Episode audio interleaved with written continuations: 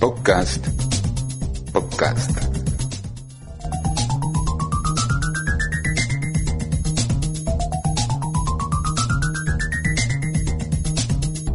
En síntesis. Síntesis.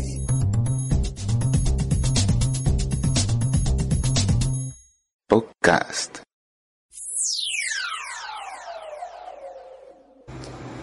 A propósito, esto viene siendo, esta, esta palabra que voy a decir es a propósito de lo que hemos estado escuchando del evangelismo. A veces evangelizar no es complicado en realidad. Hay varios, hay varios factores. Este no es el tema, es un abreboca, un tip. Una señora en una ocasión, fíjense, puede ser muy sencillo. Una señora eh, mayor iba a bajar un- unos, unos escalones saliendo de la iglesia, que la iglesia tenía unos escalones en su portal, en su entrada. Y un hombre joven se prestó para ayudar a la señora. Ella tan solo lo que le dijo fue esto. Joven, joven, ya eres salvo. Joven, ya eres salvo. Cuatro palabras y un signo de interrogación. Entonces, sin embargo, esas cuatro palabras a manera de interrogación significaron un cambio y la salvación de aquel hombre, porque él cuenta que él estaba reacio a, dar un paso de fe para hacerse cristiano. De hecho, él asistía eh, con cierta regularidad al- a la iglesia. Escuchaba el mensaje o los mensajes, pero no daba, no se decidía. Las palabras de esta señora, sencillas, pero con, yo creo que impregnadas de amor genuino, hicieron el cambio. Entonces, evangelizar no es difícil. Más difícil fue evangelizar para un hombre que murió en el año 1912 en las heladas aguas del océano, cuando se estaba hundiendo el Titanic. O, de hecho, quizás ya se había hundido.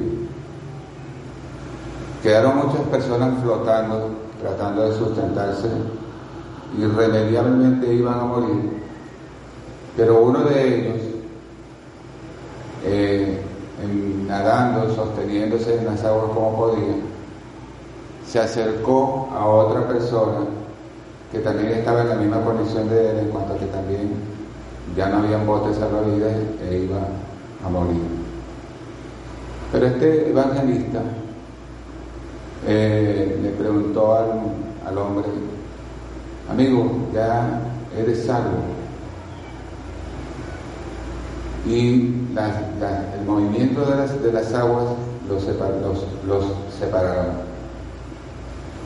Sin embargo, el hombre se esforzó por tratar de acercarse de nuevo a, a aquel otro y le hizo por segunda vez la misma pregunta, joven amigo, ya eres salvo. Y después en una iglesia, ante una multitud, él declaró, yo fui el último salvo de aquel hombre por la predicación de aquel evangelista. Cuando me preguntó, eh, en medio de las aguas heladas, si ya yo era salvo. Entonces, evidentemente que en comparación con nosotros, para, para aquel hombre fue extremadamente difícil porque estaba a punto de morir ahogado. Entonces, nosotros no estamos en las heladas aguas de un Pacífico. Y, no- y creo que no nos cuesta mucho decir, amigo, ya eres salvo y eso puede establecer la diferencia. Tenemos que animarnos a decirles a otros que Cristo les ama.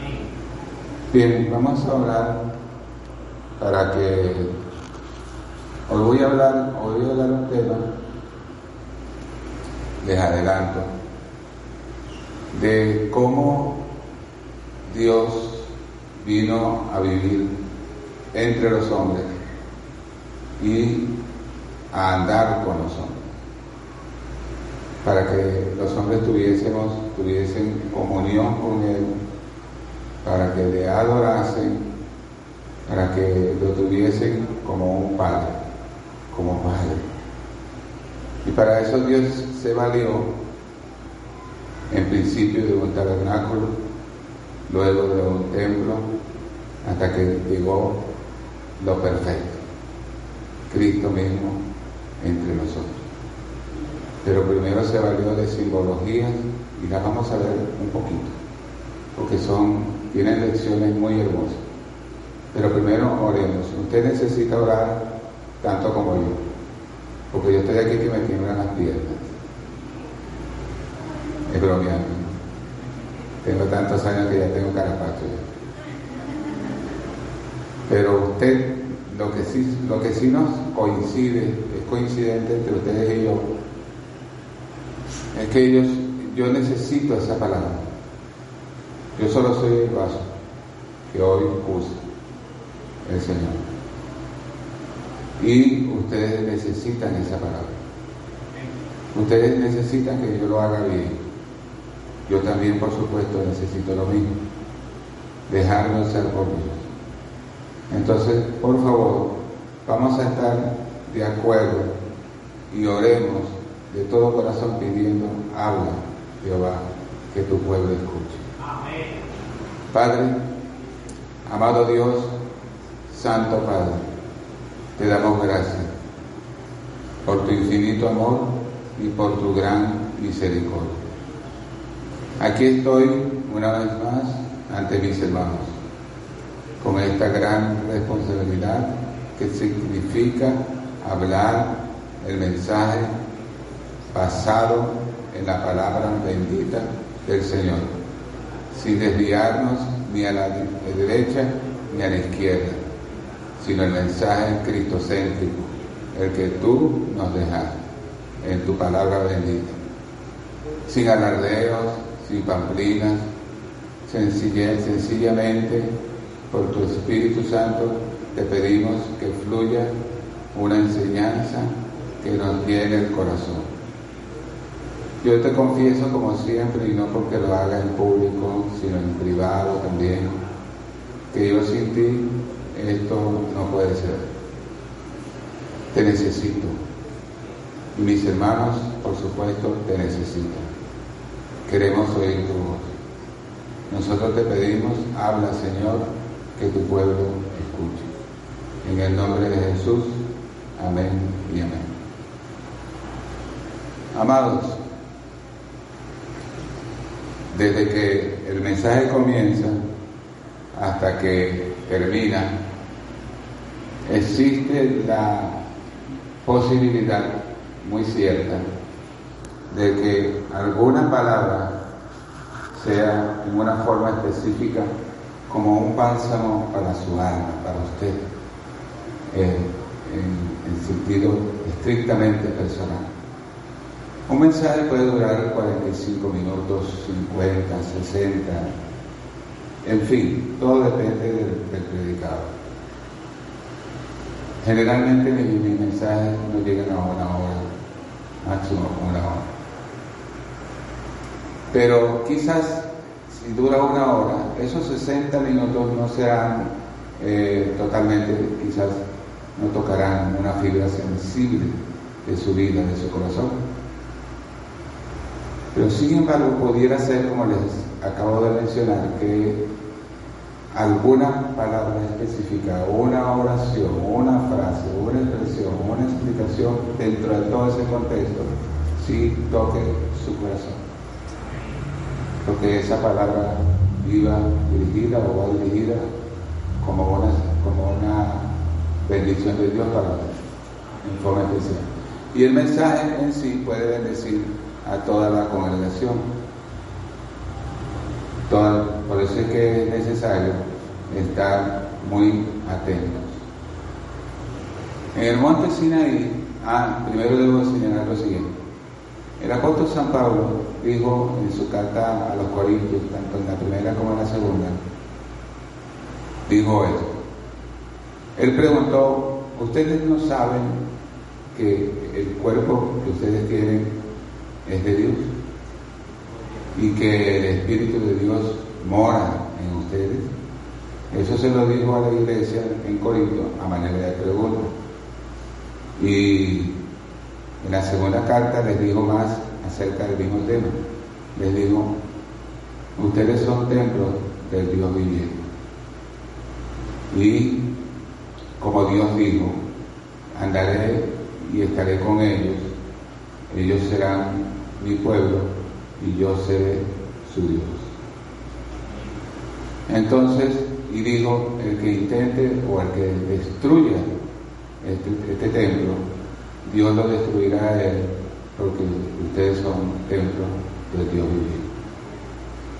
Esta expresión de que el que destruye el templo de Dios, Dios lo destruirá a él, es equivocadamente interpretado como que el que se suicida, el que se suicida estaría destruyendo el templo de Dios. No tiene que ver con eso.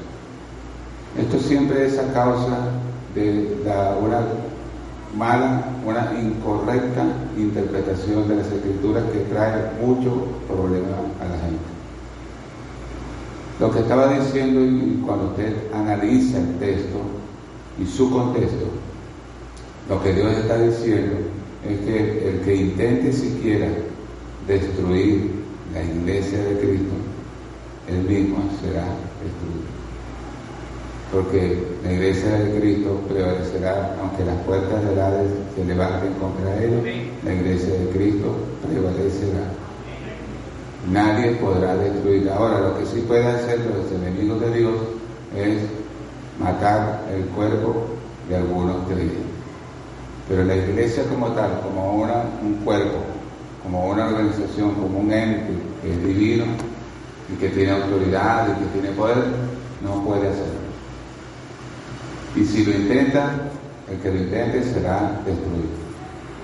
Porque el templo de Dios, que son los creyentes, es el templo del Dios que creó los cielos y la tierra y que tiene toda potencia, toda majestad, toda gloria, todo honor.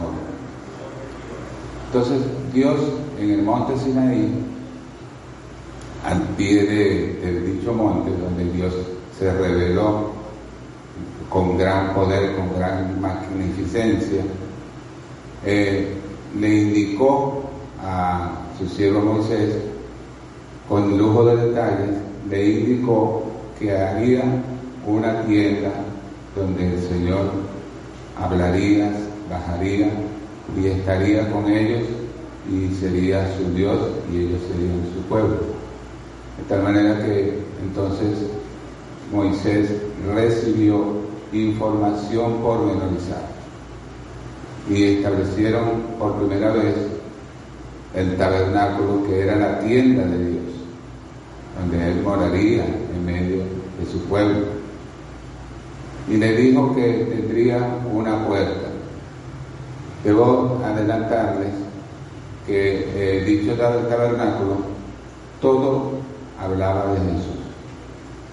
Por eso era que era simbólico, llevando de lo que no entendían entonces para aquel momento los, los del pueblo de Israel, no lo entendían.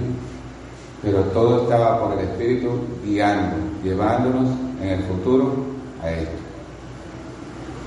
a la iglesia de Cristo, al templo, a que nosotros seríamos templos del Dios viviente. Entonces este, había una puerta, la única puerta de entrada, no podían entrar por ningún otro lado porque era, eran, unas cortinas que medían de altura más de 2 metros, 2.23 creo, y por supuesto entonces no era posible. Además había un orden, Dios es un Dios de orden.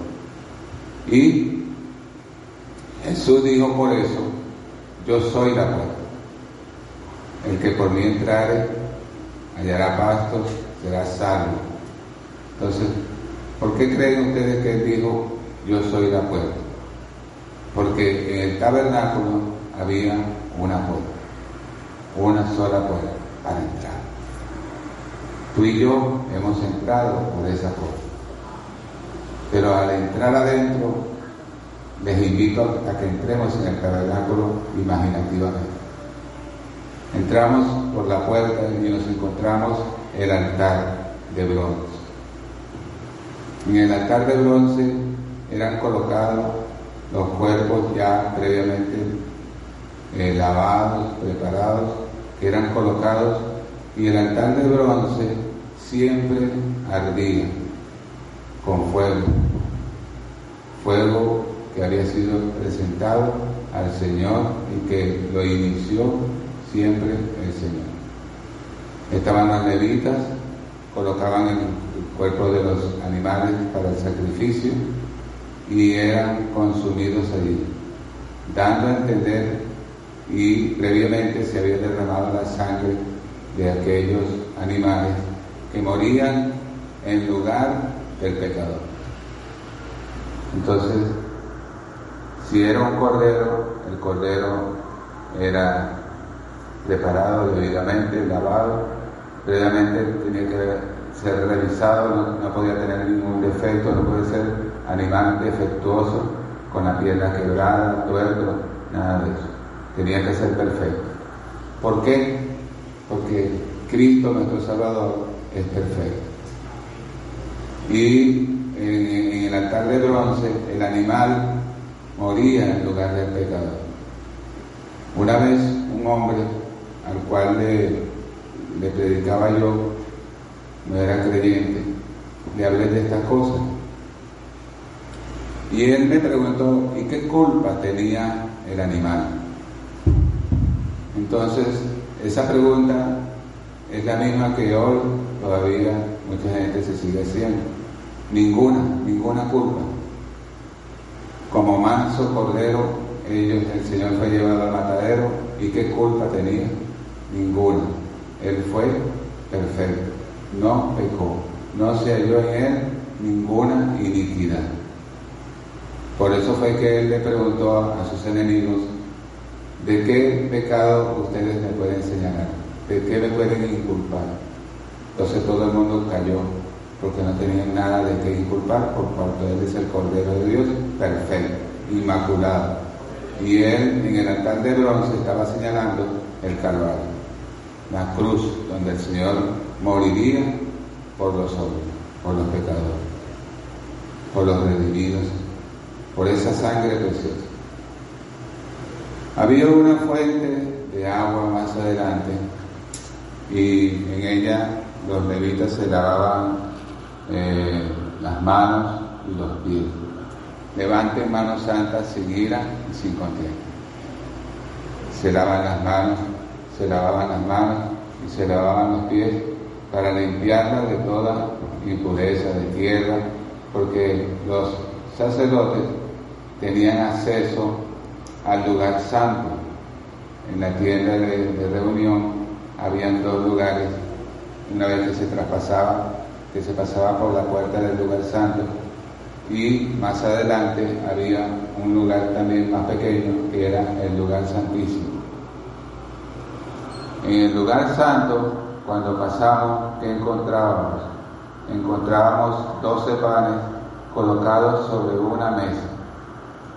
Y esos doce panes significaban las doce tribus de Israel y la provisión de segura de alimento para su pueblo.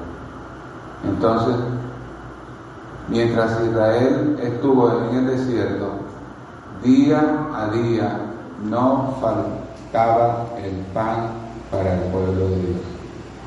Invariablemente lloviera o escampara, tronara, el maná descendía del cielo. Día a día. Excepto en el día de reposo, porque el día anterior bajaba doble porción.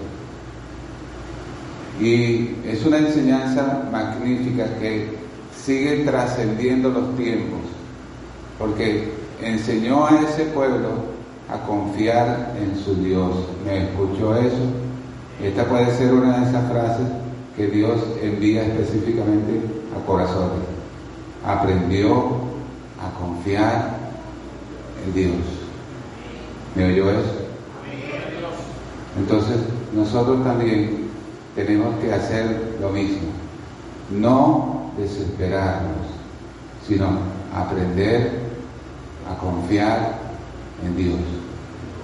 Que el que envió el día a día, sin falta, ni le sobró, ni le faltó.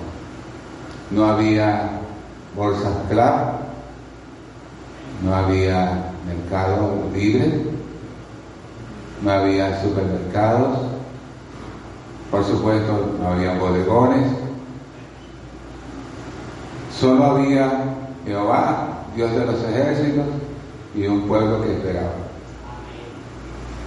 Y el que intentaba tomar más de lo que realmente debía, se le pudría. Eso tiene también su enseñanza. La avaricia, ¿qué cosa rompe? El saco. Los que quieren amontonar mucho. Hay que vivir el día a día, sin avaricia. Y eso se lo enseñó Dios a su pueblo en el desierto. La tienda era portátil, seguimos hablando de ella por dentro. Había una lámpara que ya se llama la menorá, con siete brazos, y en cada uno de sus extremos, cada uno de esos brazos, había una lámpara. Eran siete lámparas que señalan claramente el Espíritu Santo. Y también apuntan, por supuesto, todo apunta a Jesucristo. Jesucristo dijo, yo soy la luz del mundo. La lámpara que estaba, que tenía siete brazos, que habla simbólicamente también de los siete espíritus de Dios, que en realidad es uno solo, pero con siete características, siete atributos, debía arder constantemente, es decir, los sacerdotes tenían que estar atentos de que la lámpara jamás se apagaría. Es un magnífico símbolo y una realidad de que el Espíritu Santo que nos ha sido dado jamás apagará su luz. Cualquier lámpara, cualquier otra lámpara se puede apagar porque se vaya la luz, porque se acabó el aceite, para las que siguen siendo lámparas de aceite, pero el Espíritu Santo siempre dará su luz. Por eso Jesús dijo, yo soy la luz del mundo. El que me sigue no andará en tinieblas, sino que tendrá la luz, dígalo por favor, de la vida. La luz de la vida. Gloria al Señor que vive para siempre. Entonces también estaba un altar que era conocido como el altar del incienso. Cada día el sacerdote ministraba las oraciones y colocaba incienso de olor fragante, porque eso señala al pueblo de Dios hoy que nuestras oraciones suben a su presencia y son como perfume grato, olor de incienso grato a la presencia del Señor, son las oraciones que nosotros los hijos de Dios elevamos ante su trono.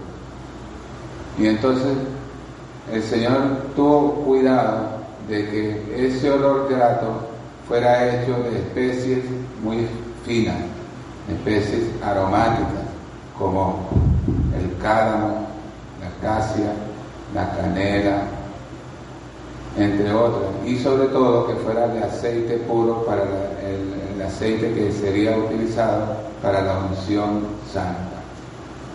La unción es el Espíritu Santo, en el creyente, por eso es que el Espíritu, el aceite, es símbolo del Espíritu, del Espíritu de Dios que nos ha sido dado.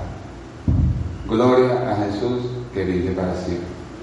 De tal manera que el incienso era colocado todos los días y el sumo el sacerdote, pero todos los días ministraba el incienso que lo colocaba en el altar. El altar tenía cuatro cuernos, uno en cada esquina. Y allí el sacerdote colocaba sangre. Sin derramamiento de sangre no es posible realizar el perdón de pecados, dice la epístola a los hebreos. Entonces, el sumo sacerdote era el único que podía pasar por la cortina que estaba, que separaba el lugar santo del lugar santísimo. Era el único, y el sumo sacerdote es tipo también de Jesucristo. Llevaba una tiara sobre su cabeza, en su frente tenía escrito santidad al Señor, tenía un pectoral con doce piedras que significaban las doce tribus de Israel y cada piedra tenía el nombre de cada una de las tribus. Tenía un cinto, tenía unas vestiduras largas y eh, en, el borde de sus vestiduras, sobre los pies, tenía campanas, pequeñas campanitas, que sonaban mientras el sumo sacerdote caminaba dentro del lugar santísimo. Era como entre las cosas por las cuales, para lo que era útil esa campanita, era para demostrar que el sumo sacerdote aún estaba vivo. Porque entrar al lugar santísimo, si se entraba en condiciones que profanasen la santidad del Señor, el sumo sacerdote caería fulminado por la santidad de Dios. Así que mientras las campanitas sonaban, era porque el sumo sacerdote había sido aceptado y porque el sacrificio por el pueblo también había sido recibido, lo cual era un motivo de inmensa alegría. La enseñanza que sacamos es que las campanitas cuando nosotros caminamos suenen, ¿oyeron? Lo que es señal de que estamos vivos. Y a Dios le agrada la santidad. Sin santidad nadie verá el rostro de Dios. Me detengo un poquitito aquí para hacerle, decirle lo siguiente. La santidad ninguno la va a lograr por su propio medio. Es imposible. Dios nos imputa su santidad y nos enseña a vivir y a depender por la fe en su nombre y en su palabra nos enseña a depender de Él, de su poder, para irnos santificando día a día. No nos deja sin acción, nosotros debemos accionar. Debemos de tener fe de que en Cristo somos más que vencedores. Porque Pablo dijo, miserable de mí, después de mencionar y decir y en completa franqueza por el Espíritu, dijo, miserable de mí, ¿quién me librará de este cuerpo de pecado? ¿Quién? Entonces dijo una frase victoriosa, gloria doy a Dios por Jesucristo, Señor. Así que en Cristo está nuestra única posibilidad de ser diariamente santificados y el que nos llamó, Él mismo nos santificó y cada día nos purificará para que cuando llegue el momento estemos inmaculados delante de su presencia. Por eso nos dio vestiduras blancas, que representan las acciones justas de los santos. Gloria a Dios. Alguien diga gloria a Dios.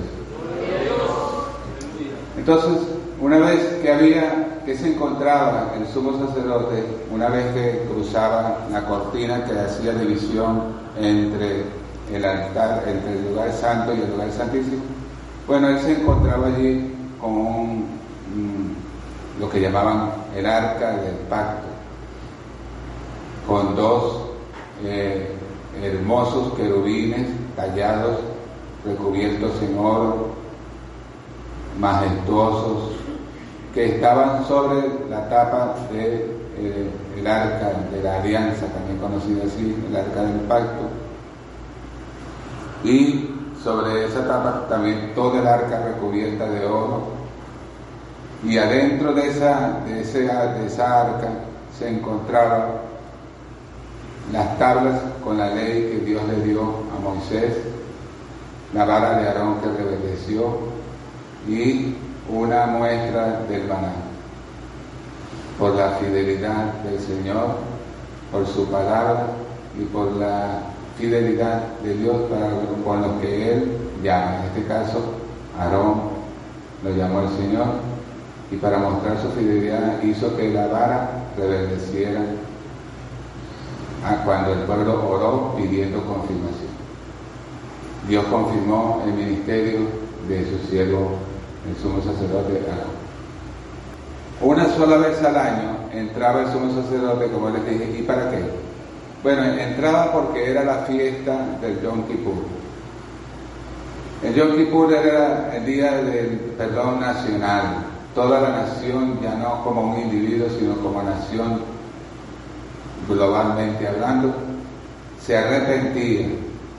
Y si mi pueblo se humillare y se arrepintiere de sus pecados, yo iré desde los cielos y tendré misericordia de ellos, borraré sus pecados y tendré misericordia. Así que en Yom Kippur era una sola vez al año, todo el pueblo, como toda la, la nación de Israel, se arrepentía y el sumo sacerdote derramaba sangre sobre el propiciatorio del arca y Dios escuchaba y veía y aceptaba aquella sangre, porque esa sangre estaba prefigurando la sangre del Cordero Perfecto de Dios, que en la cruz del Calvario daría también su vida por nuestros pecados, por nuestras vidas, para que nosotros tuviésemos vida en su nombre.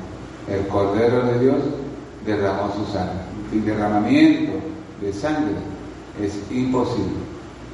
No hay remisión de pecados. Los pecados no pueden ser remitidos sino por la sangre del Cordero de Dios que quita el pecado del mundo. Gloria al Señor que vive para siempre. Yo recuerdo que entre mi experiencia religiosa me llevaron, recuerdo un, momento de mi vida en mi infancia, unos vecinos de, nosotros, de mi familia, me llevaron a la iglesia católica.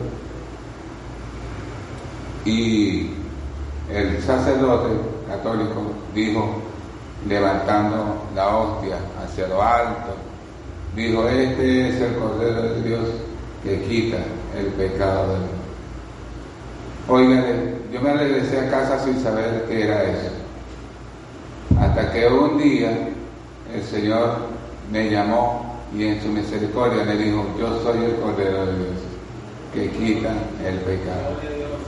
Porque el sacerdote católico lo único que me mostró fue una hostia, una hostia, redonda, blanquita. Y yo no pude entender que eso era el Cordero de Dios. Le doy muchas gracias al Señor hoy ante ustedes porque me permitió conocer al Cordero de Dios que quita el pecado del mundo y que ha limpiado mi pecado con su sangre preciosa.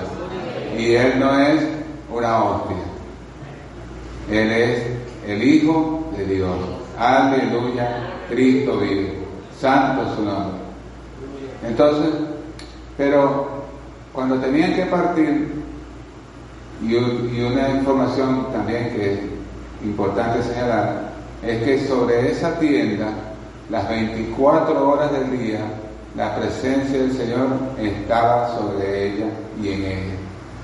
De día, con una nube, una columna de nube que permanecía allí, estática, pero cuando Dios quería que el pueblo se moviese a otro lugar, la nube se levantaba y todos tenían que desmovilizar la tienda porque era portátil, se armaba y se desarmaba.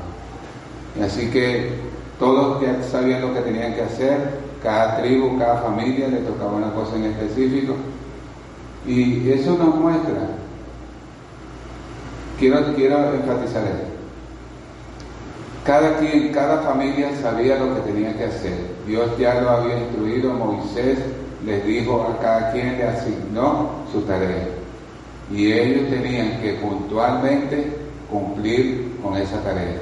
Hoy la iglesia no puede en ninguna forma, salvo que querramos que nuestra iglesia no avance ordenadamente, tenemos que ser obedientes.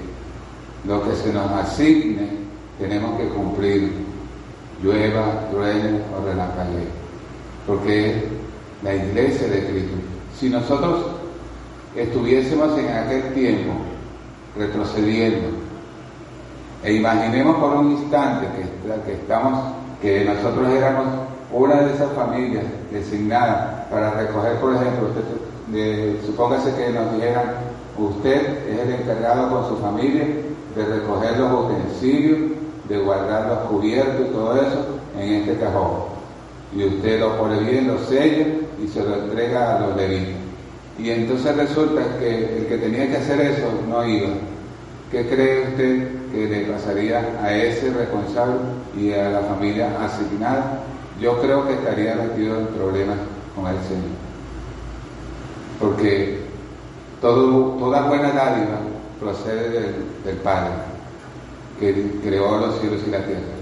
Entonces, así, cada asignación que se le entregaba a ellos en el tabernáculo, en realidad tenían que hacerlo para Jehová de los ejércitos, no para agradar a Moisés ni a Aarón, sino para Jehová, Dios grande, todopoderoso, y era un privilegio.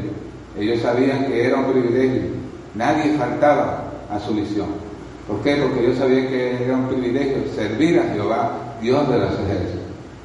Entonces, eso lo tenemos que aprender hoy también de aquel tabernáculo y de cómo él era desarticulado y guardado y llevado de un lugar a otro y después tenían que volverlo a armar. Hoy la iglesia se tiene que articular de la misma manera. Cuando hay que hacer algo aquí, se asignan las tareas, cada quien avanza en el nombre del Señor victorioso, contento porque ha sido tomado en cuenta para servir al Rey de Reyes y Señor de Señores. Es un privilegio servir al Señor que vive para siempre. Es tan privilegiado eso que el Señor, para mostrar el privilegio que hay en el servicio, agarró, tomó agua en un lebrillo y una toalla y comenzó a lavar los pies de los discípulos. El privilegio de servir al Señor. Y Él siendo el Rey de Gloria, el Rey del cielo, Rey de reyes y Señor de señores, entonces viene, se humilla, se agacha y comienza a lavar los pies de sus discípulos. ¿Por qué? Porque ahí está enseñando Él el privilegio que significa humillarnos a servirle al Señor y a nuestro prójimo. Así es así. Y en la noche la, presencia del Señor estaba presente en una columna de fuego que no solamente mostraba la presencia del Señor, sino que también les daba luz por la noche. Y los libraba así de sus enemigos, como cuando libró a Israel del ejército de Faraón y del mismo Faraón. Gloria al nombre del Señor. Entonces, pero el tabernáculo pasó. Y luego vino el templo de Salomón. El templo de Salomón, quien eh, quería construirlo en realidad fue David, pero el Señor no se lo permitió. Le dijo, tu hijo lo, lo hará. Yo le daré paz, tú has sido un hombre de guerra, pero yo le daré paz durante el reinado de tu hijo y él me construirá esa casa porque no podía permanecer la gloria del Señor cuando el pueblo se rebelaba contra él y profanaba su santidad. Entonces el templo Dios lo entregó en manos de los impíos y lo destruyeron. Entonces, luego vino, la dispersión babilónica, estuvieron 70 años, el pueblo estuvo eh, cautivos en Babilonia, pero cuando, terminaron cuando terminó ese periodo, volvieron de nuevo a Jerusalén por voluntad del Señor y volvieron a reedificar el templo de Salomón, pero no les quedó con la misma factuosidad, con la misma imponencia, la misma gloria que los más pequeños, y los judíos lloraban. Lloraban porque cuando ellos comparaban la gloria del templo de Salomón, que era esplendoroso, muy hermoso, imponente, con el que ahora ellos veían que se estaba levantando, lloraron. Porque entonces, en vez de ir avanzando en más gloria y más hermosura para el templo, el templo iba más bien empequeñeciendo. Sin embargo, Dios en su fidelidad también estuvo con ellos en ese templo, que fue el que con dificultades, pruebas que vinieron, desobediencia, lograron alcanzar la época en que Jesús vino a la tierra. Y entonces Herodes, para congraciarse con los judíos, hace el segundo templo que superó en tamaño y en imponencia, quizás al de Salomón mismo, sino de hecho a quien superó, estoy seguro, fue el templo de Zorobabel, que así se le conoce, que fue en realidad una reconstrucción del primer templo de Salomón. Pero el templo de, que construyó Herodes era tan imponente que los discípulos le dicen al Señor, cuando pasaban por ahí, les digo, Señor, mira estos edificios. Y entonces el Señor le va a decir algo profético a ellos. Ustedes ven estos edificios, no quedará piedra sobre piedra que no sea derribada. Estaba profetizando el Señor que el templo iba a ser destruido y ellos no alcanzaron a comprender toda la significancia que tenía esa profecía porque quería decir que con el nuevo pacto ya no haría falta más templo ni más sacrificio.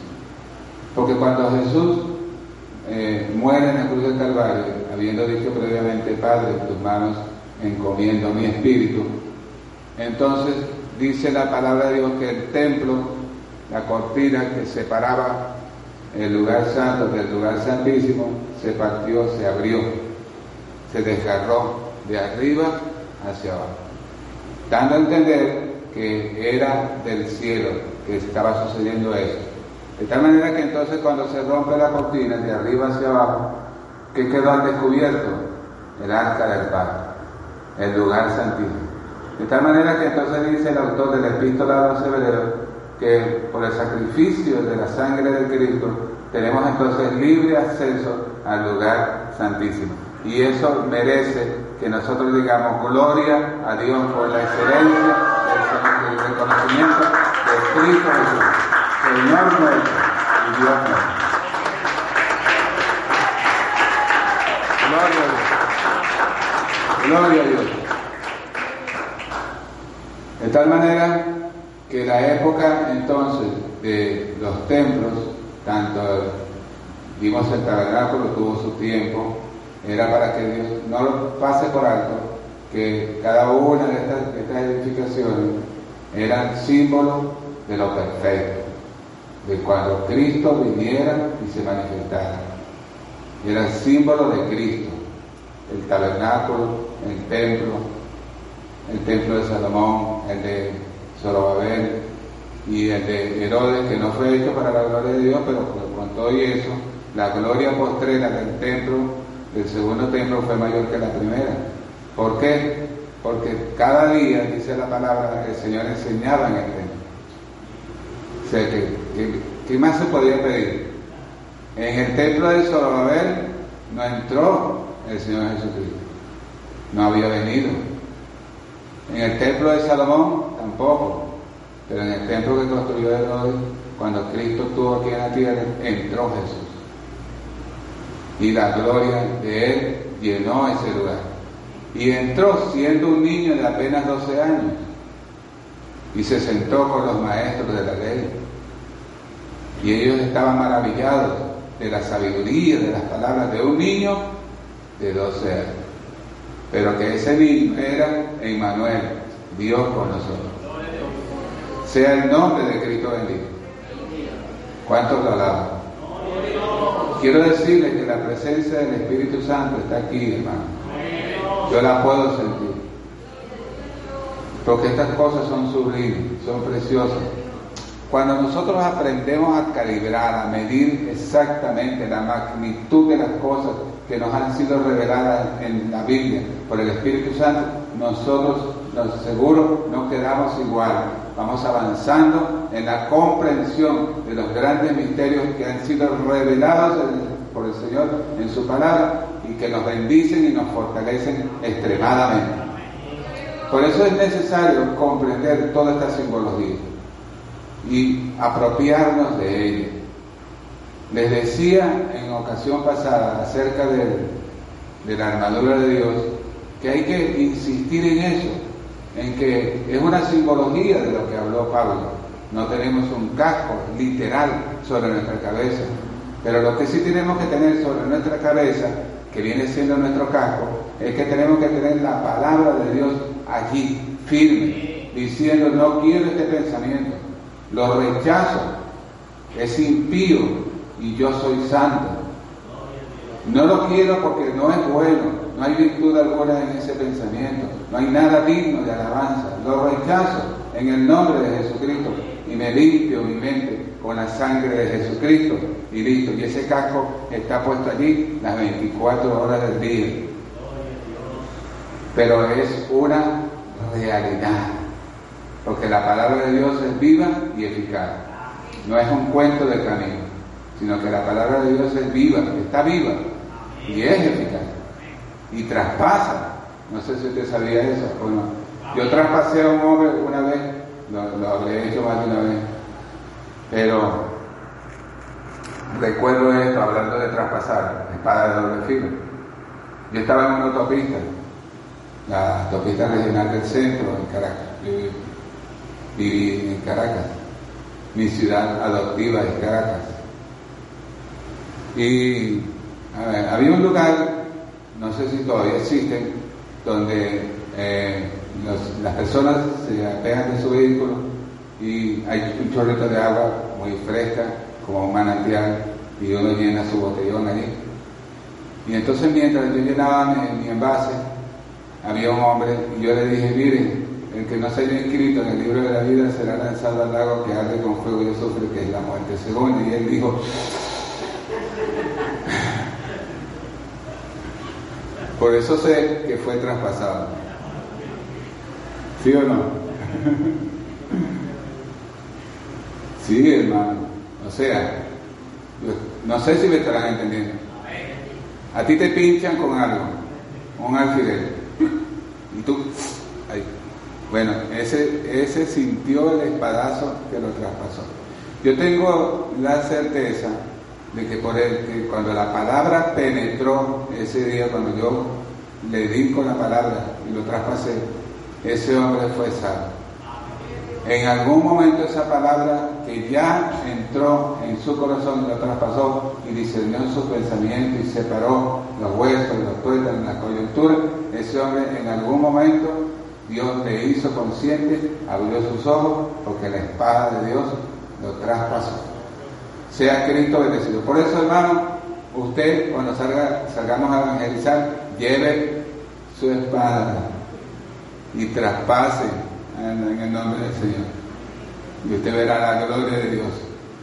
Bien, entonces pasamos y el último templo, el segundo templo, fue el de, el de Herodes y fue destruido una vez más. No quedó piedra sobre piedra. Pero Dios entonces hizo algo mejor. El apóstol San Pedro dijo lo siguiente, somos piedras vivas, edificados como un templo para la gloria y la alabanza de Dios.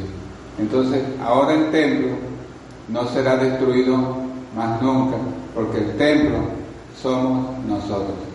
El templo es el Dios viviente y Él mora en nosotros. Y cada uno de nosotros es una piedra viva que una sobre otra se ha edificado en un hermoso templo para la gloria del Señor. Por eso Pablo dijo, a manera de pregunta, que y ustedes ignoran que su cuerpo es templo de Dios y que no son de ustedes, ustedes no son dueños de su cuerpo, su, cuerpo es templo del Espíritu Santo. Por eso, este cuerpecito, hermano, hay que cuidarlo. Hay que mantenerlo bañadito, las uñas recortaditas, bien, eh, si tiene colonia, échese su colonia, porque usted no se perfuma para que cuando usted entre por aquí, la gente, mm, por ahí viene fulanito de. No, usted se perfuma, usted se perfuma para la gloria de Dios, ¿verdad, Michelle? Para la gloria de Dios. Usted de hecho, usted y yo somos olor grato en la presencia del Señor. Usted se echa una colonia artificial, pero tiene una, un perfume, que es el perfume del Señor. Gloria a Cristo que vive para siempre. Por eso es que cantamos, una piedra viva quiero ser, y no de tropiezo mi Jesús.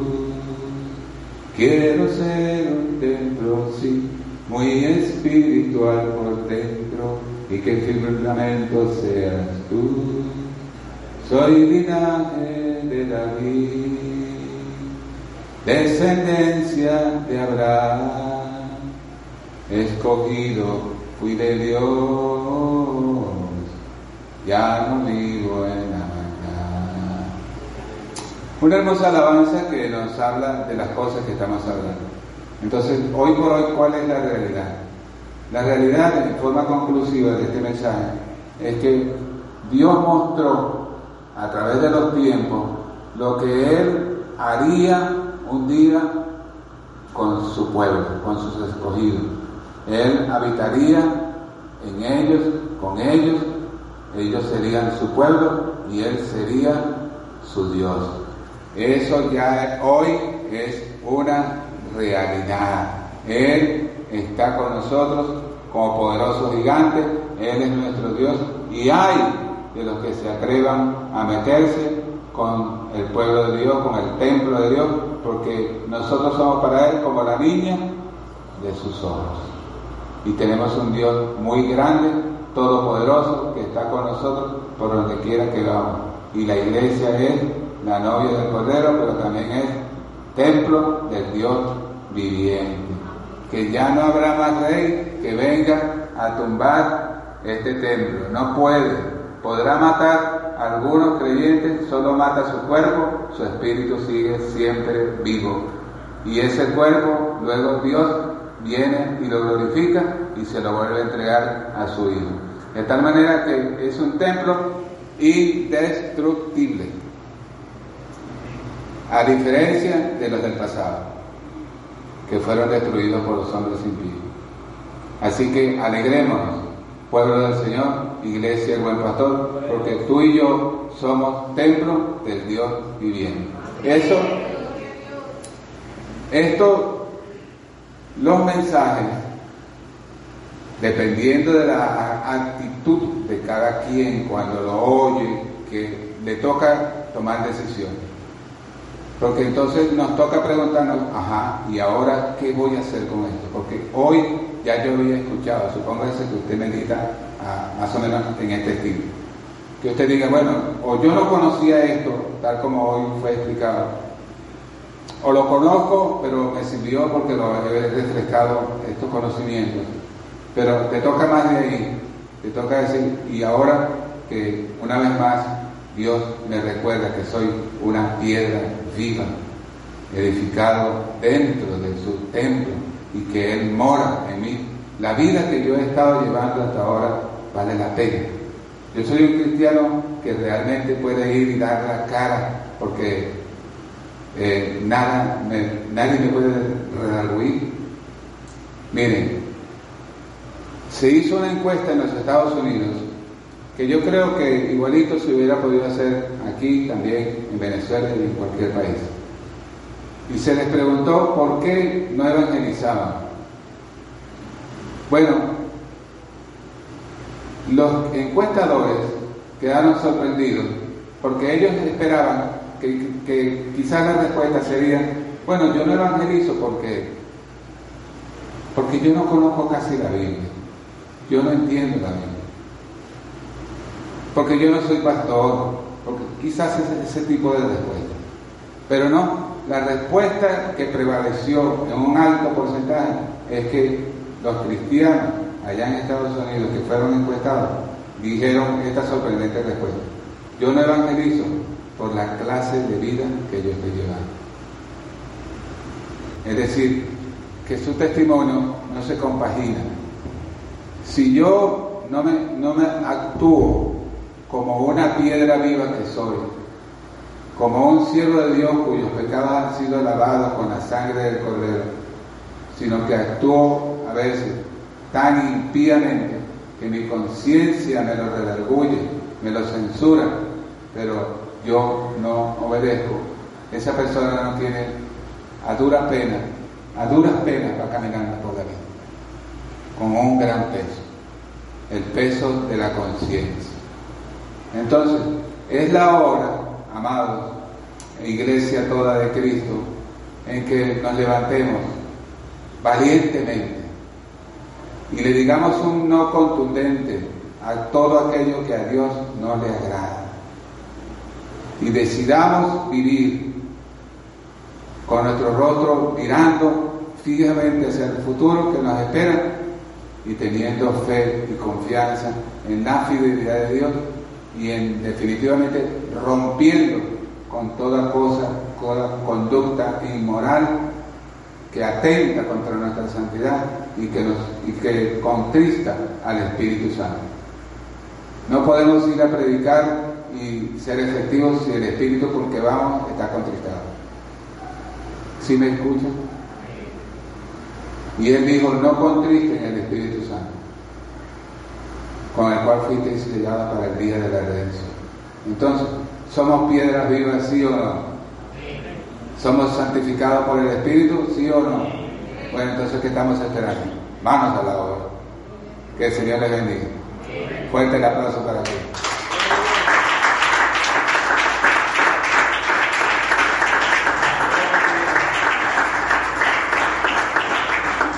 El Espíritu me pone que insista en esto.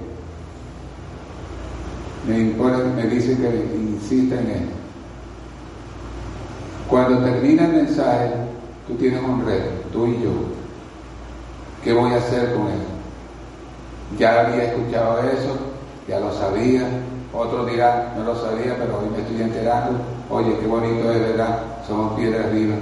Pero Dios te dice, pero Dios te invita a dar un paso aún más allá. Apropiate por fe de la nueva criatura que eres en Cristo Jesús, Señor nuestro. Cambia, déjate cambiar por Cristo. Eso duele a veces, pero es beneficioso, es saludable. Déjate cambiar por Cristo.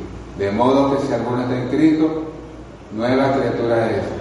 Las cosas viejas pasaron, las gritaderas, las peleaderas, la vanidad, todas aquellas cosas que te hacen daño a tu espíritu, déjalas atrás. Las cosas viejas pasaron, de aquí.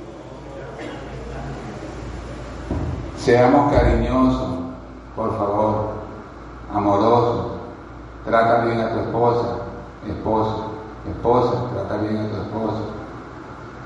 Y tú verás que tu hogar resplandecerá con la luz de Jesucristo. Y tú vas a ir marchando de poder en poder, de gloria en gloria, porque Cristo alumbrará y tendrá complacencia. Recuerden que solo Dios hace al hombre feliz. Vamos a cantarlo, ¿les parece? Para no perder la costumbre. Yo no canto, pero mi pastor dijo, a Julio le gusta cantar.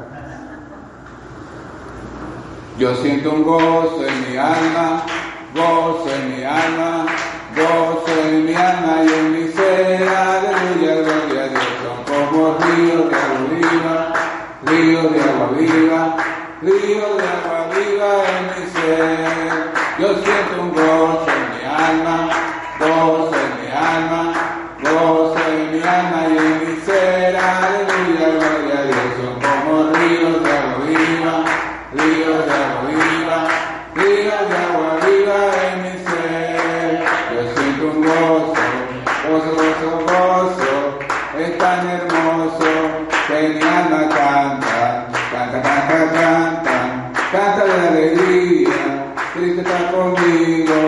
todos los días, yo siento un gozo en mi alma, gozo en mi alma y en mi ser, aleluya, gloria a Dios, son como ríos de agua viva, ríos de agua viva, ríos de agua viva en mi